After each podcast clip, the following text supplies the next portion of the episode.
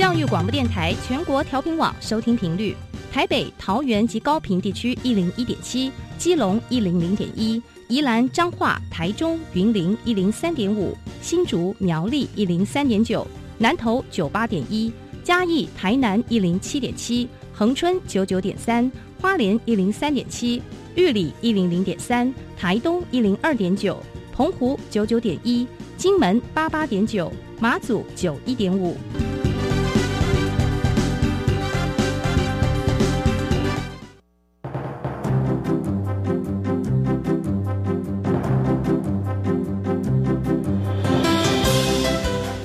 的教育要怎么做才能使孩子面对未来的社会呢？当我们期待孩子改变的同时，也期待教师的教学方法跟着改变，家长的观念也一起改变，一起携手协力同行。谢若楠老师带您探索自发互动共好的十二年国教新课程，听见台湾教育的改变。欢迎收听《国教协作向前行》。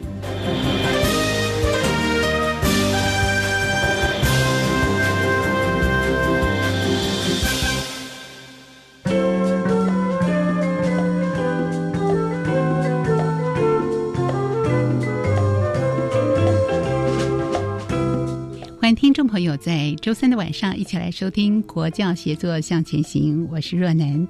不知道听众朋友知不知道呢？其实我们行政院在一百零七年就公布了一个二零三零双语国家政策发展的蓝图。那么双语国家政策呢，其实对于我们来说，在教育现场会产生哪些的改变呢？这样的一个政策蓝图，希望能够厚植国人的英语力，还有呢，希望能够提升国家的竞争力，这是两大政策目标。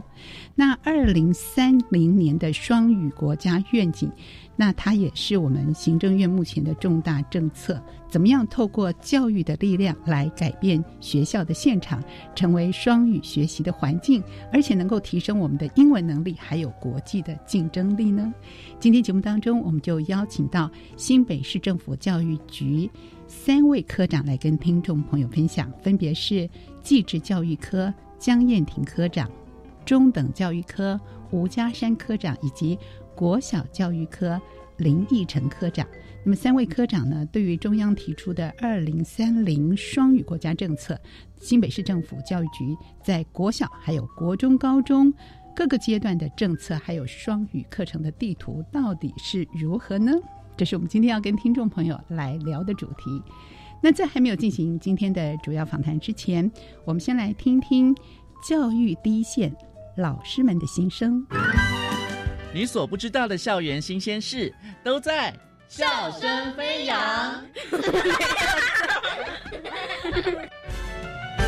大家好，我是白天。今天在我们的笑声飞扬呢，非常开心可以邀请到新北市新店区的安坑国小陈玉芳校长。校长好，大家好。人家说老吾老以及人之老，幼吾幼以及人之幼。安坑国小其实具备了很多条件哦，都在这里了。我们学校有一百二十三年的历史，校园中也有很多的大树，是安坑地区的一个很重要的教育的中心。安坑国小事实上也是我们新北市的终身教育学习辅导团的中心学校，是然后帮新北市政府呢推广很多终身教育的学习。要请教校长哦，就是关于英语的部分。嗯安坑其实距离台北市还有一段距离嘛，哦，是。可是我们未来要推的英语教育，是会不会因为在安坑而跟台北市有什么距离呢？安坑国小呢位在新店区，事实上是紧邻我们台北市的景美跟木栅，嗯那所以呢跟台北市的接轨是蛮密集的。是那尤其是今年年底的那个轻轨呢，如果畅通之后呢，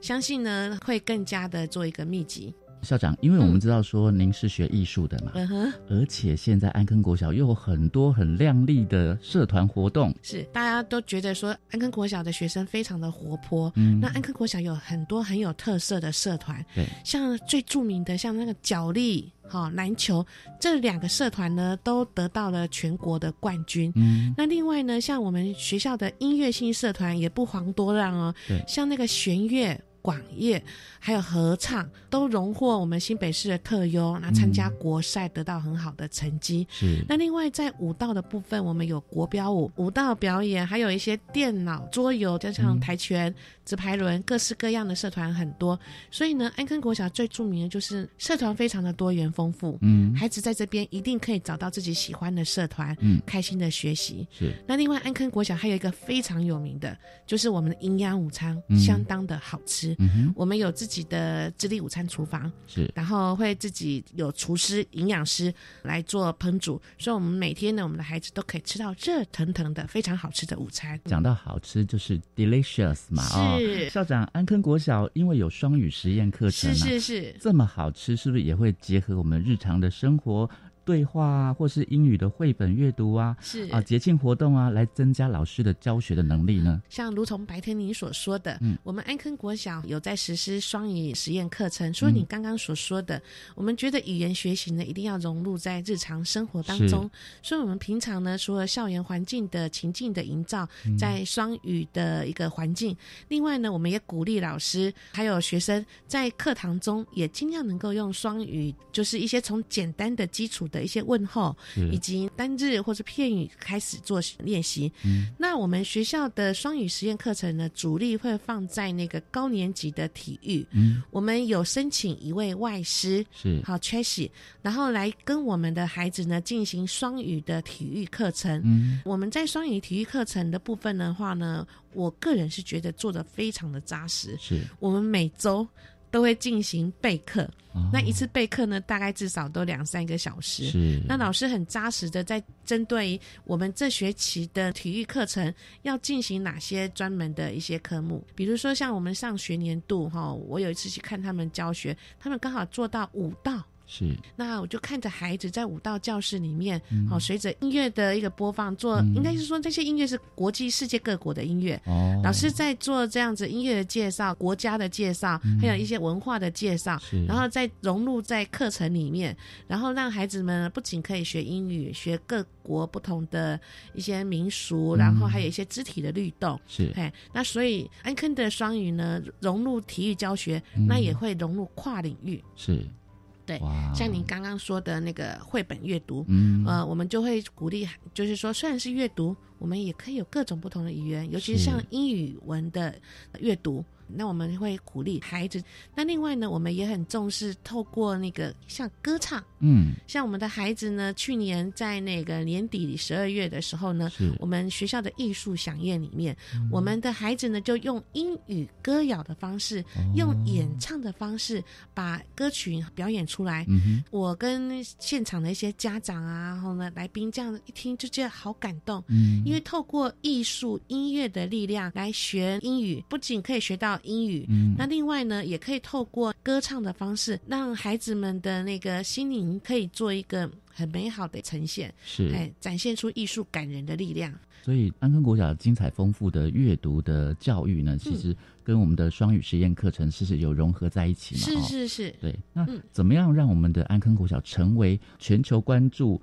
或者是呢，呃，有一些议题结合呢？像我看你们很特别哦，是是，有让孩子们透过 TED。学习网页。是是是，TED 是让他们发问吗？还是说每个人上台来发表呢？OK OK，因为我想说，现在很多哈都是一定要那个。否国际化，嗯，然后呢，像我们的孩子在做一些，应该是说我们的学习哈，不局限只有课本而已，所以我们很希望我们的孩子也能够关注到一些国际跟社会的议题。嗯，然后我们透过刚刚你所说的 Take 的这样子的一个应该网络的搜寻资资料的搜寻，以及一些国际的一个资讯的一些应该思辨吧，嗯，对，探索是，就是说学生在学校里面会进行分组讨论，嗯，针对。各种的议题，提出自己的一些看法、见解。另外呢，再归纳做一个整理。那我觉得现在的孩子比较缺乏的是一个独立思考的能力。那我觉得，如果安坑的孩子能够透过这样子的，应应该是双语，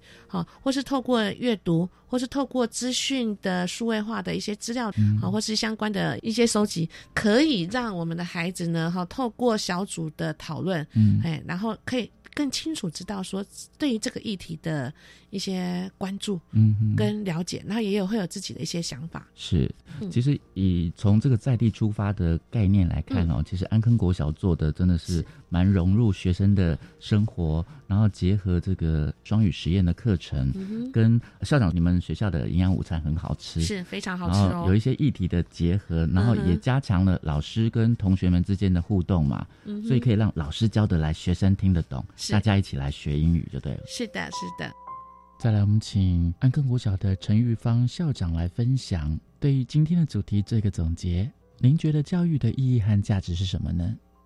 我觉得教育最大的意义是让孩子能够应该成为自己吧。嗯，对，成为一个人，一个完整的人。现在有很多的，应该是说有一些家长，他可能就是对孩子有一些期许，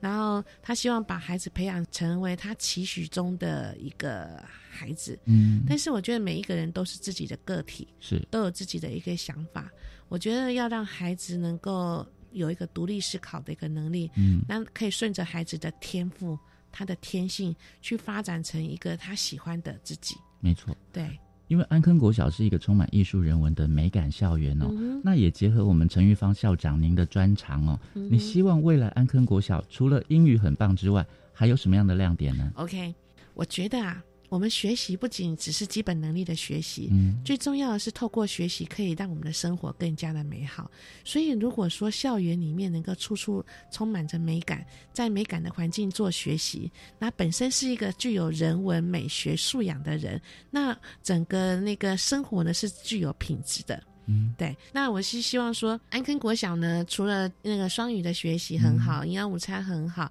另外呢，每个孩子呢也是具有人文素养的，懂得去尊重自己，也会去尊重别人，然后关怀呃关怀呃我们周围的一些事物，哎，就是关心社会。然后呢，进而呢，就是发展出属于自己的就是价值观。嗯，而这个价值观呢，就是懂得尊重跟包容。嗯，因为我觉得这个社会呢，有很多的不同的多元的声音。是。然后在不同的多元的声音当中呢，我们能够去呃理解对方的诉求。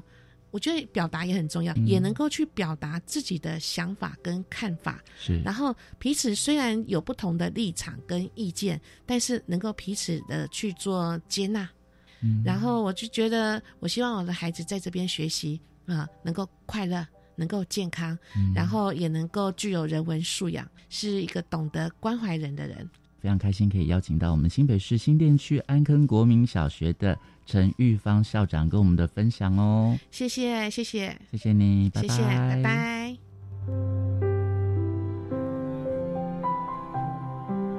教育是因材施教，是信扬才，带好每一位孩子，让孩子的生命发光发热。我是白天，笑声飞扬，我们下次再会喽。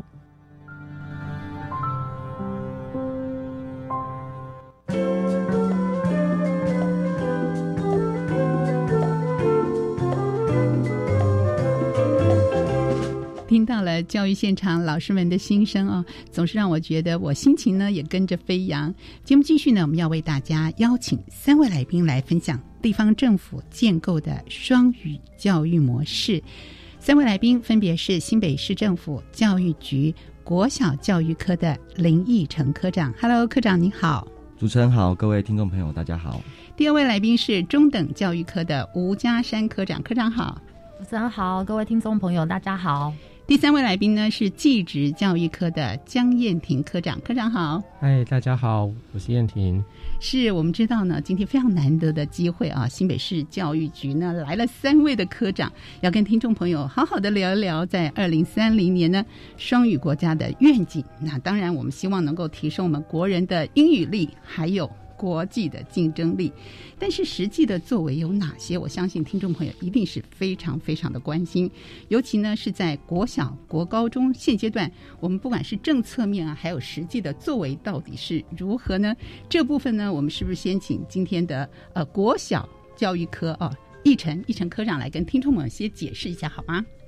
好。那呃，大家都知道哈，行政院日前宣布，就是二零三零年要成为双语国家哈。那新北市为了因应这个全国性的一个政策，那也在一百零九学年度开始哈，将二零三零新北双语城哦定为我们的一个政策目标。嗯，那呃这个政策是由侯市长来呃做一个统一的宣布哈。那未来呢，我们就会以生活连结、跨域整合以及环境营造作为三大主轴哈来推动。那在推动这些主轴下面呢，我们会有五大策略哈。第一个就是我们的呃英语的学习必须要生活化哈，因为我们知道过去的英语学习比较是在英语课里面才会去使用英语哈。走出英语课堂，可能大家呃使用英语会觉得比较呃奇怪，或者是比较不习惯。因此呢，我们希望在学习的各个历程当中都能够融入融入英语的一个学习，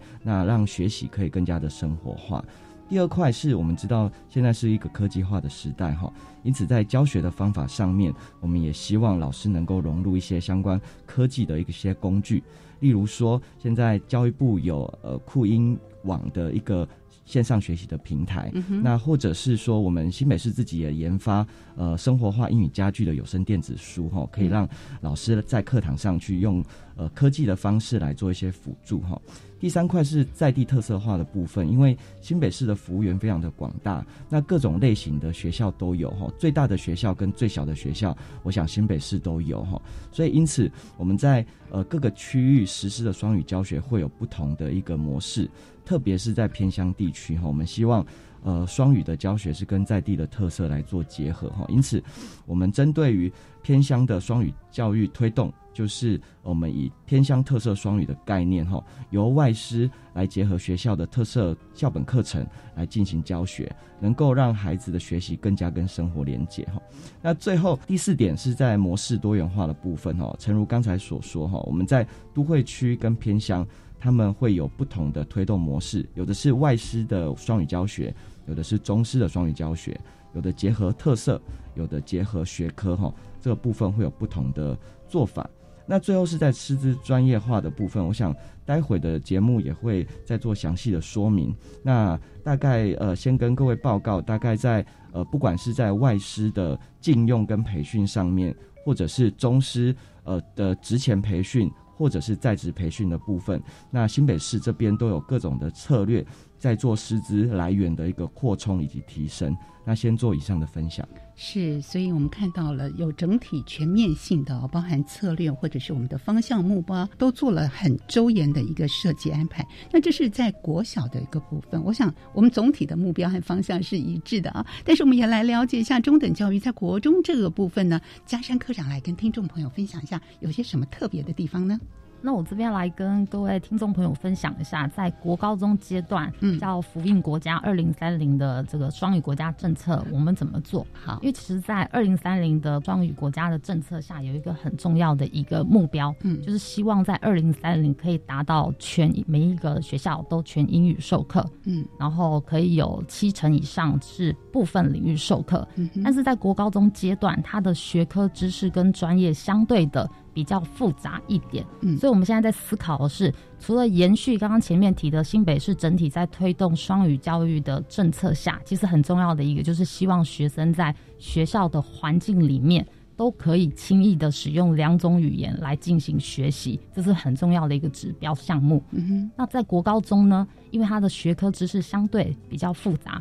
所以有一个比较大的挑战就是。那要怎么样兼顾让学生可以学习到学科的知识，但是他又可以在学习的环境里面使用两种语言？所以除了延续呃前面提到的运用外师也好，或是办理一些学生一些英语情境的一些呃应对活动，让他是可以在生活中参与之外。怎么样培训我们的领域老师有能力做到双语教学？这是在国高中阶段还蛮重要的一块。所以在国国高中的部分，目前我们会由一群辅导团，它都是由老师组成；到高中是叫做所谓的课发中心，它也是由一群领域专业的老师。我们要慢慢的，这个绝对急不来，要慢慢的培训，让这些本身有学科专业知识的老师。教他们怎么样在课程设计上可以融入双语的概念，你这样才有可能慢慢的从英语课扩散到其他领域的老师。因为我们一定要呃一定要有一个观念是很重要要分享，就是双语教育绝对不是英语教育，不能因为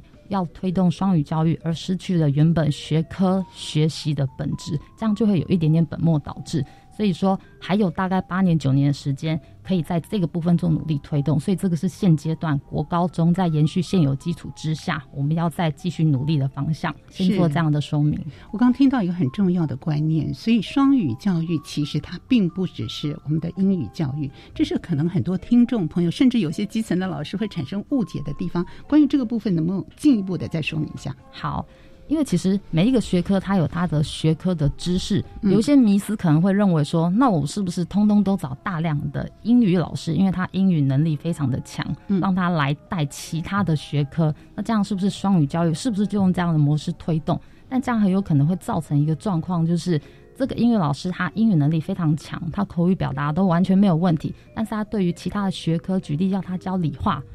要他教生物，他可能对于这个学科知识并不是他专业主修的，那这样就会变成说，他也许可以用很流利的英文来跟学生来做对话，但是学生会无法从这个课堂当中学到这个科的学科该学到的知识。所以说，目前会比较建议的做法会是，我们从本身具有学科知识的老师里面。如果他英文能力可能相对目前还没有这么的 top，但是我们可以透过一些的培训机制来带着他精进他的英语能力，这样至少他在学科知识上这一块是他领域专业。然后，但是我们找一群社群老师陪着他一起做共备，英语领域的老师这时候就可以进来，因为英语老师是最清楚学生这时候的英文能力到哪里，用这样的方式来慢慢的从英语课。扩展扩展到其他领域，一起来推动双语教学。是我们刚听到了科长的解释，其实让我们的脑海中的图像更加的清晰一些啊。那但是呢，新北市还有一个非常特别的地方，就是我们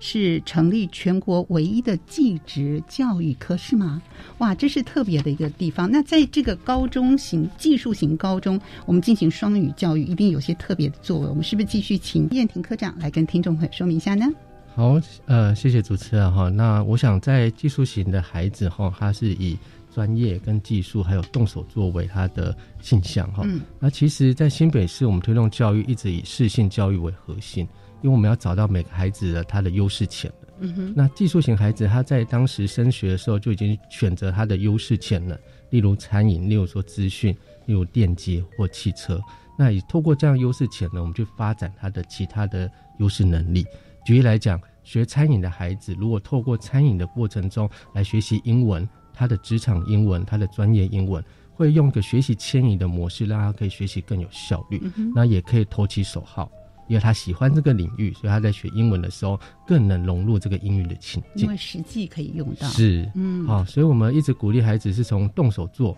学习的过程中去实做来操作，透过专业英文。职场英文，甚至我们跨国连接，我们带孩子到国外去做实际的技职的产业的参访，甚至跟国外的孩子做互动，我们一起共备，共同制作专题，共同解决现在的问题，来做一个思考跟发布。那也就是让孩子能够从实作的领域之中找到他的双语的一个能力。然后透过他自己的兴趣跟性向，他自己就会去慢慢延伸他想要学习的一个这样的领域。所以我们的双语的政策在记者这边，就是透过动手做学英文这样子的一个核心概念。是动手做学英文，我相信呢，这样的一个效果和它的深化的一个能力，其实应该是让同学们体会最加深刻的。我想啊，教育是影响下一代很重要的社会机制。我们今天听到三位来宾来跟听众朋友分享，我们也了解到哦，这种语言的学习跟使用的习惯呢，它是一个漫长的过程。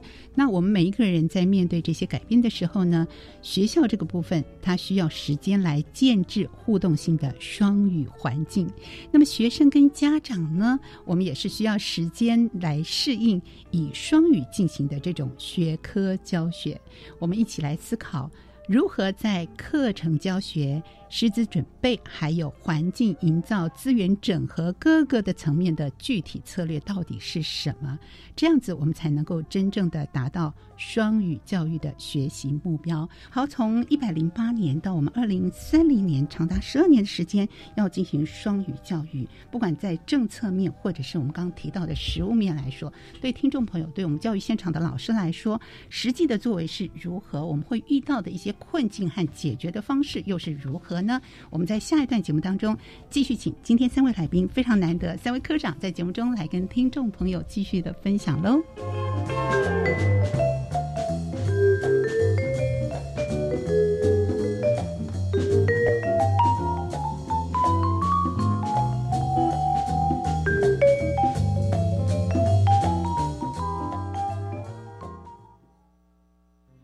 大家好，我是台中医院副院长林少文。春节检疫专案上路，提醒您返家检疫期间严禁外出，检疫者可用通讯软体与同住者沟通。如需提供生活协助，务必佩戴口罩，避免直接接触。也提醒与检疫者同住家人，加强自主健康管理期间外出全程戴口罩，记录行程，禁止搭大众运输或到人潮拥挤场所。春节检疫专案相关资讯，请至机关署网站查询。有政府，请安心。以上广告由行政院与机关署提供。位置锁定 N 一二，发现目标物。AI，五 G AR VR，物联网，智慧城市，科技新潮流，带你。拥抱科技未来，掌握科技新知，跟上科技趋势。请每个礼拜一到礼拜五早上九点五十五分到十点，跟着季节一起进入科技新潮流。我想前往好山好水的偏乡学校，展现创新的教学方法。你好优秀哦，这是很棒的教学体验，我也要。为了在教学路上不孤独，我要参加教学访问教师计划。那我们赶快上脸书搜寻教学访问教师计划。对，一同在偏乡教育这块画布上增添色彩。好耶，来翻转教学生涯。以上广告是由教育部提供。台湾弦乐团，我们都在教育广播电台。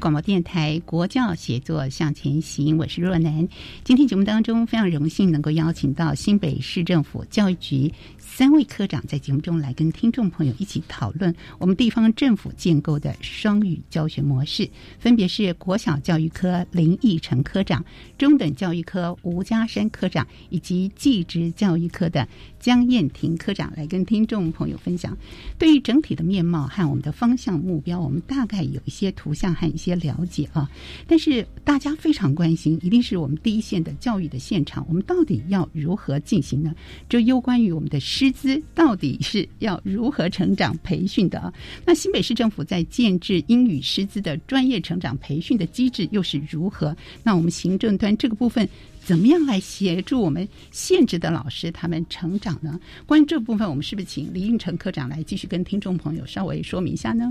好，谢谢主持人哈。那呃，我想在推动双语教育的过程当中，各县市政府最头痛的就是。在师资的部分哈，那也不会演哈。我们过去在师培的系统里面，比较没有针对双语教育这样子的一个教学能力去做一个培训，所以呃，各县市政府在一开始推动双语教育的初期哦，一定会是以外师为主哦。那所以各县市纷纷的引进外师哈。那以新北市来说哈，我们大概从一零五学年度开始哈。开始大量的来引进外师，那目前新北市各级学校的外师已经呃高达有一百一十二位哈，嗯，那呃也算是全国最多哈，现在有没有被超越不知道了哈，应该是全国最多的一个外师。那因此在呃外师的一个品教学品质上面是我们非常重视的哈，所以呃在外师的禁用的过程当中，包含职前的培训，那在职有在职的进修，那在教学的过程当中，我们有专业的社群，来做一个运作哈。那在最后呢，我们也会呃有专家学者到校来做一个访视，确保外师的一个教学品质哈。那因此呢，在呃外师进到学校的过程当中，我们必须确保外师的教学品质是能够达到我们的一个预期哈。不过呃话说回来哈，就是说到底呃整个教育政策要能够成功哈，一定不能单靠外师哈，因为外师的人数是有限的。那呃我们本国的师资其实也非常的优秀，只是说因为过去师培系统没有这样子的一个培训的机制。所以，呃，新北市政府这边的努力呢，呃，就是在从一百零九学年度开始呢，我们也跟师培大学来做合作，哈，包含跟国北，呃，国北教大，还有台北市立大学来合作，开设所谓的双语教学的学分班。那针对我们在职的，呃，本国老师，哈，不管他是英语科的老师也好，他是领域老师也好，也也就是说，呃，译文科啦、健体啦、综合。甚至是自然科的老师，如果他有意愿来进行双语教学，都可以参加我们的学分班。那参加学分班以后呢，可以获得呃，通过通过这个学分班以后，可以获得教育部的一个双语教学的专长加注哈。所以对老师来说，它是有一定的一个吸引力哦。对于有热忱要投入双语教学的老师来说哈，那这两年我们参加学分班的老师哈，应该有近百位左右了哈。那透过这样逐年的培训，我们希望，呃，除了外师以外，哈，我们未来本国的师资可以成为双语教学的一个主力。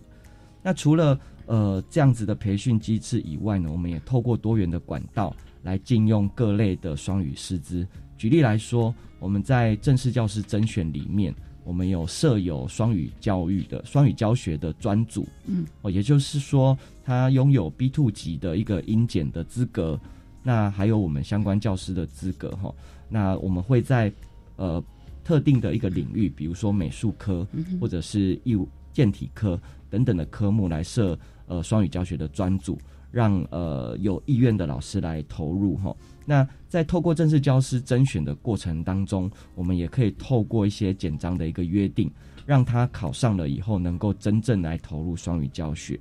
那最后一块我要讲的是，呃，也非常感谢各师师资培育大学。其实，在这几年，因为双语国家政策，也非常积极的在培育所谓的双语公费生。所以新北市每年在呃跟呃师培大学提报公费生的部分，非常的积极哈。希望再过呃两年三年，就陆续会有比较数量比较多的一个。呃，双语教有双拥有双语教育专长的公费生可以投入到我们教学现场。嗯，那呃，当然呃，除了双语教学的一个师资培训以外，我们原本本科的英语科的老师也都会有每年固定的一个研习，在做真人跟培训。那希望透过英语科老师跟非英语科的老师以及外师的合作。可以让我们达到校校有双语的这样的一个目标。嗯，好，这是一个我们要前往的一个目标。不过，实际的做起来是不是有一些难度在里面？或者是说，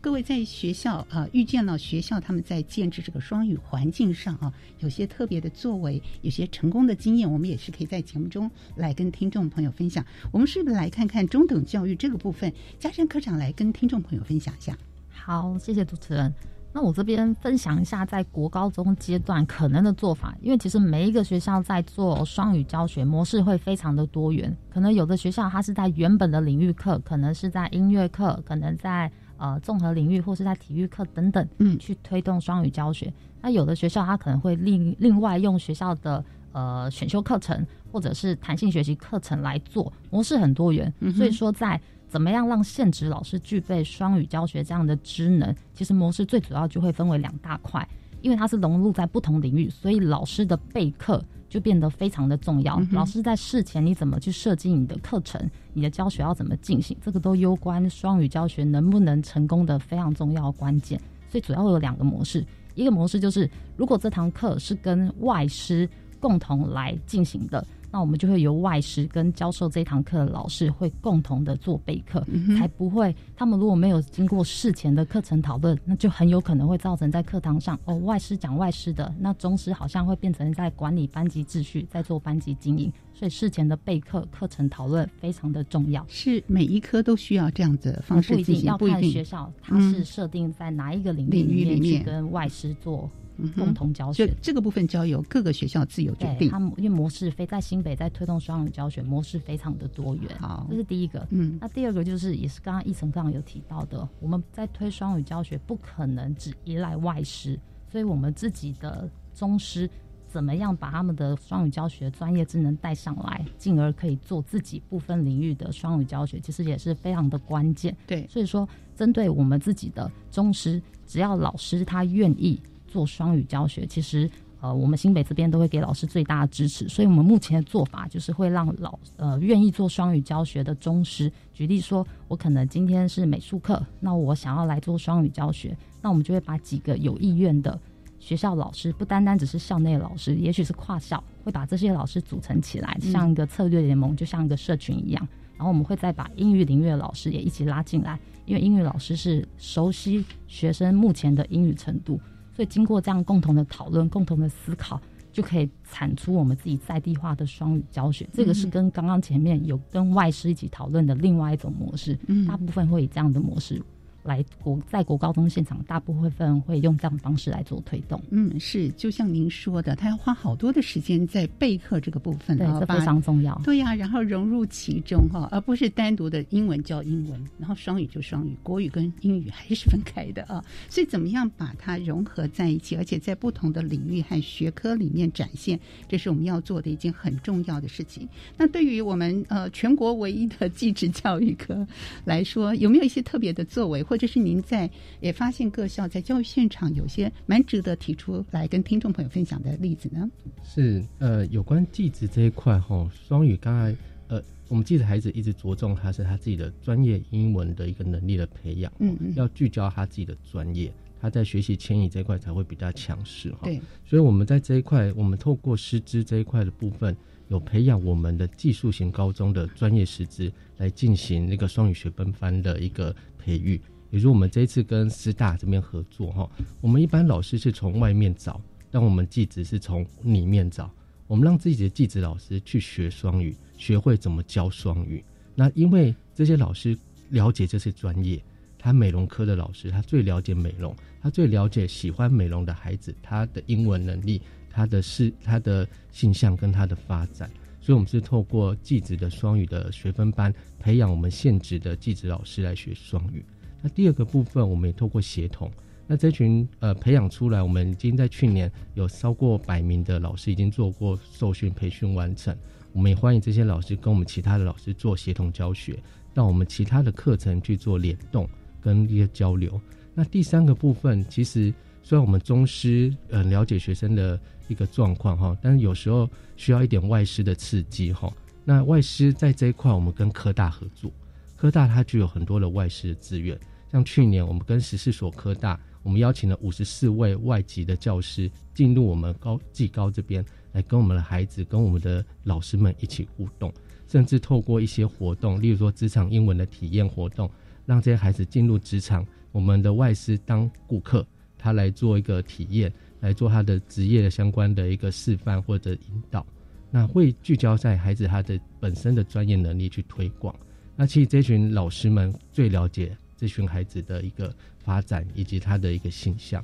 是我们既要让现有的老师们增加他们的语文能力，也要让呃大学师资这个部分的外师啊，他们的资源移入到我们的教育现场当中。我很好奇，老师们的反应是如何呢？其实一开始哈，我们技高老师，因为他本身就已经花了很多时间在他的专业是。但是其实我们一直说，到我们孩子不能只看在台湾这个土地，嗯，我们的继职教育要国际化，尤其是我们继职孩子，呃，出去发展，就像台湾的面板、台湾的金源，对，其实都是呃国外的市场还是大众，所以我们要培养我们自己的继职孩子要走到国际。再举个例来讲，其实台湾的呃国产车或者进口车非常的多，那进口车相对它的修车的手册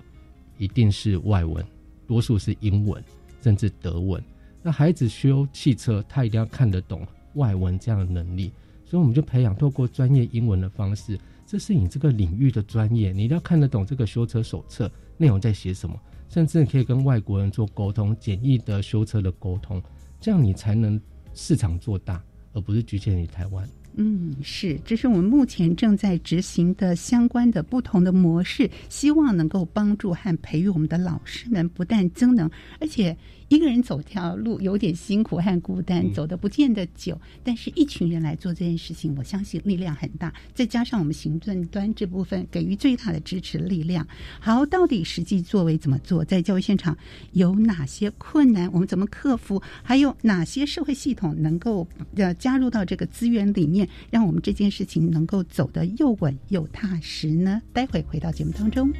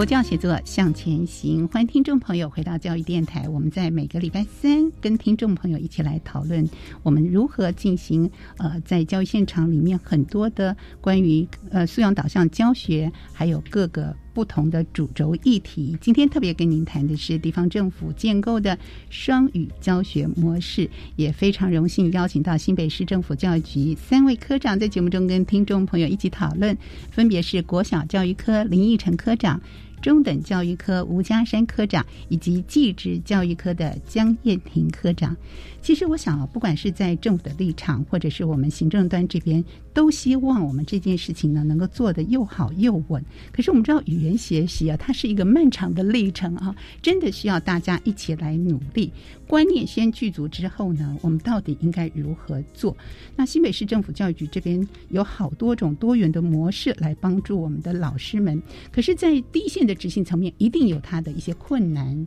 遇到的一些难度有跟你们反映，或者是哎，有些不同的成功的一些案例，在教育现场也推行的很好。我想我们也借着这样的一个机会，跟大家分享一下，议程是主导这件事情很重要的一个推手啊。是不是谈谈你在你接触上遇到的哪些困难？老师们如何解决？行政端这边如何支持他们呢？好，谢谢主持人哈。那呃，刚才我们有提到说，新北市在呃双语师资培训的一个努力哈。那我们如果谈到说双语教育推行的困难，其实也要回到师资的部分哈。那必须呃不会演的说哈，因为现场的老师呃，如果他不是英语科出身的老师哈，他是其他领域科的老师，呃，在推行双语教育的意愿上面跟能力上面，当然呃都会遇到比较大的一个困难。那能力的部分，我们可以透过各项的培训机制。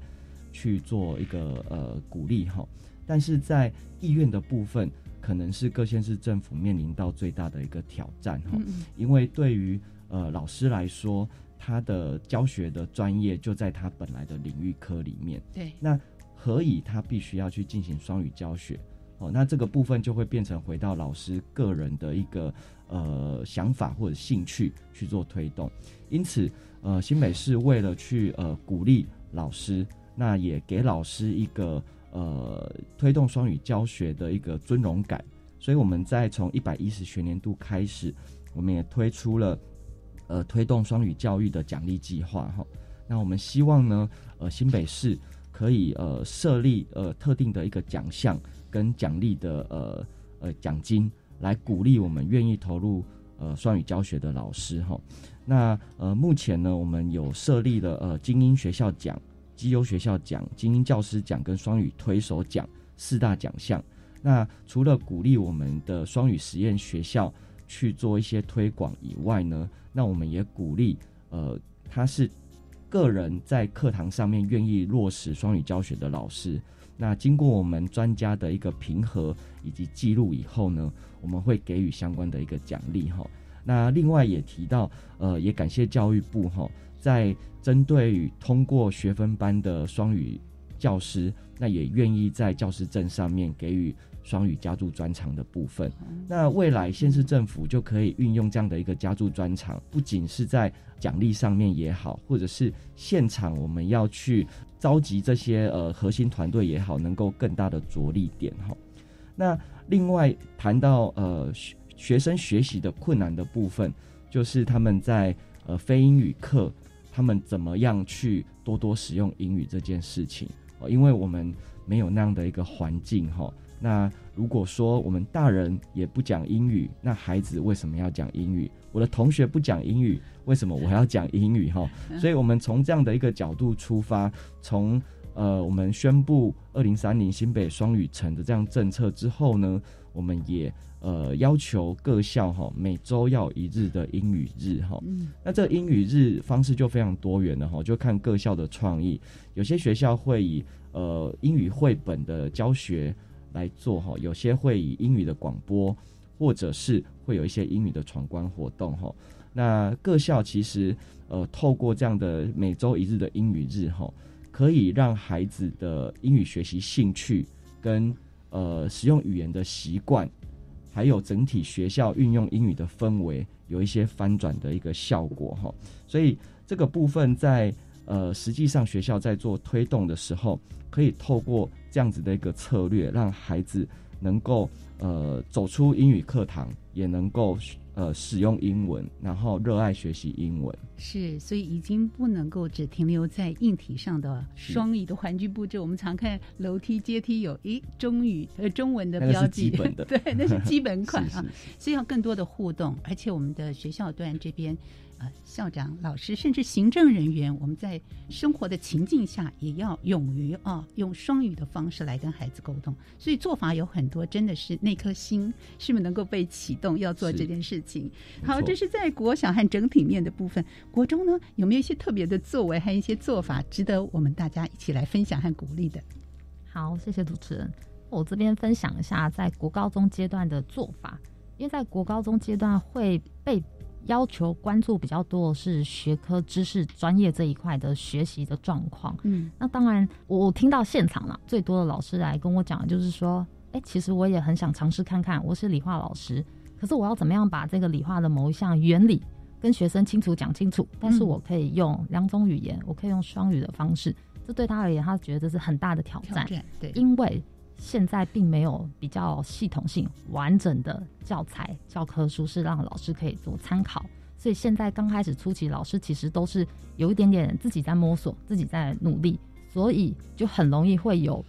呃尝试到一半就觉得我真的不知道怎么教这个，因为它的学科知识属性比较强，就很容易中途会放弃。嗯，这是我觉得蛮可惜，这是我听到最多现场老师反映。所以说，目前就教育局行政端来讲，我目前就是请呃。我们的英语辅导团，那高中就是学科中心，然后我们跟大学端来合作，我们试着慢慢的从一些部分领域比较好推动双语教学的，举例说可能是艺术领域，或是综合领域，或者是健体领域等等，我们试着先来发展这几个领域的所谓的双语教材，让这些老师可以来做参考，因为他们其实会慌，就是我知道要这样，我也想尝试来这样上。但是我不知道怎么上，因为目前还没有所谓固定版的双语的教材可以来做参考。对，所以我觉得教材的建制提供给老师，我觉得对老师而言会有一种安定，他会觉得比较有安全感，可以进行教学。那当然，行政端还有一个支持的力量，就是因为刚刚前面有提到，老师要做备课讨论，其实是会花掉老师其他额外的时间。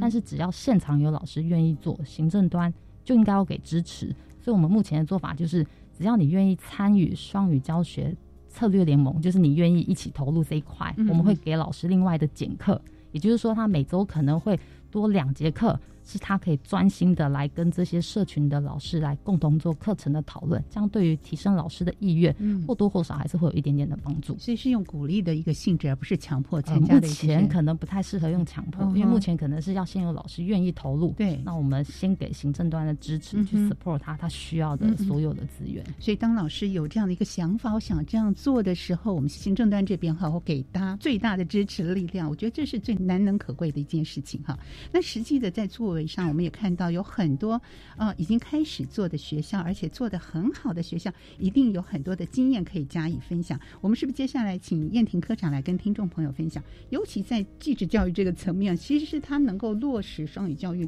蛮重要的一个环节。其实一开始先提一下哈，老师到底为什么要投入双语这件事哈？其实很多老师会反映，我已经有这个领域的专业，嗯，那我为什么要多一个双语这样的能力哈？嗯那我们当然除了引导呃老师跟学生一个愿景以外，那我们重要是我们透过几个诱因的方式提升哈，包含呃我们在技高也是有代理教师的部分，如果经过我们双语的。学分班认证之后，我们规划有适度加分的一个机制，哈，让他未来成为正式教师有一定的诱因，就提高这个诱因。是，OK。第二个部分是，其实我们建立一个类似名师团，哈，这群老师受过训之后，他取得专业资格，他邀请他到我们各技高去做呃协同教学的方式，让他跟其他的老师做一个互动。那第三个就是呃，未来疫情如果趋缓的话，我们会安排这群老师有机会到国外去做参访。哦，也是让他们跟国外的产业做连接，也是提供他一个呃看到国外视野的一个机会。那学生端更重要了哈。我们即使孩子呃部分对于英语是有一定的害怕，或者是不是这么擅长哈，但是如何让他无痛学习，他才会愿意学习哈。那我们刚才提到了，我们透过他自己专业能力那一块来做。专业英文的培养，好，用他的擅长的专业来学习英文。嗯，第二个，我们透过职场的体验，我们让他直接到职场的现场，透过师傅的教导，让他知道你未来就业你就需要哪些英文的能力。最后，我们给他一些跨国连接的机会，透过跟国外的视讯互动，甚至邀请国外的姐妹校的学校一起来。我们新北市来做一个共创的活动哈，让学生可以在无痛的学习之下来学习一个英语哈。最后，我们也安排了一个给家长跟孩子一个愿景。我们在新北市这一次今年特别推动了双联学制，尤其针对我们技术型高中的孩子，我们针对新北市二十六所公私立具有专业群科的学校都有公费补助，部分的学生可以去做双联学制。未来如果三年学成之后，可以选择就读国外的大学。当然，在国内也可以哈。第二个，我们跟美国加州哦有做一个连接哈，我们跟当地的古布丁诺市有做友好城市的签订，我们已经跟当地的教育单位、产业做合作哈。那如果大家知道，加州就是在戏谷，戏谷现在有很多知名的产业都在那边。未来这群呃已经帮我们安排好，让孩子有机会到戏谷那边的产业做参访。那我们让他看到，在新北市选技职。他是有国际视野，而且具有专业跟双语能力。其实，呃，我们一直在讲哦，如果我们继子孩子具有专业又有双语，是天下无敌，真的是天下无敌，而且真正的落实到提升我们的国际视野的部分。不过这些事情说起来啊，一个远大的一个目标，但是执行层面上真的是。非常的繁复啊！我们知道教育是影响下一代非常重要的一种社会机制啊。我们在面对这些改变的时候呢，学校需要时间来建制互动性的双语环境，那么学生跟家长呢也需要时间来适应这种双语进行的学科教学。希望我们能够一起来思考，怎么样在课程教学、师资准备还有环境的营造。资源的整合，各个层面的具体策略，我相信呢，才能够真正的达到所谓双语教育的一个学习目标。今天节目当中呢，我们非常感谢三位科长特地播出时间，在我们节目的现场来跟听众朋友一起分享。谢谢三位，谢谢，谢谢，谢谢主持人，谢谢各位听众。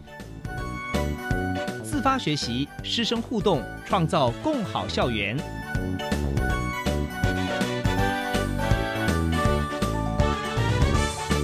佛教写作向前行节目由教育部提供。